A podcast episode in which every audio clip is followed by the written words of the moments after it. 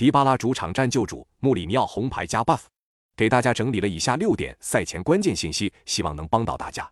一、罗马主帅穆里尼奥上轮联赛拿到了本赛季的第三张红牌，本场停赛。他本赛季在对阵亚特兰大和都灵时也拿到红牌，而此前两次他红牌之后，接下来一场比赛都取得了胜利。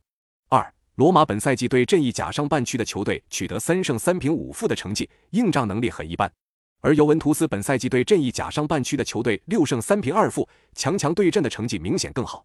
三、罗马的进攻核心迪巴拉目前八球六助攻，堪称罗马锋线上大腿级的人物。而他此前是尤文的球员，因为没能得到尤文的续约而被迫转会，本场面对旧主表现自己的动力十足。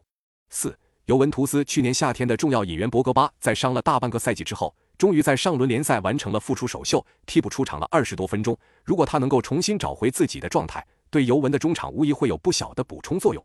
五两队本赛季首回合的对阵，尤文图斯一比一被罗马逼平。而自二零一四年以来，过去十七个赛季交锋中，尤文图斯单赛季至少能赢罗马一场。按照这个规律的话，那么本场尤文很可能会获胜。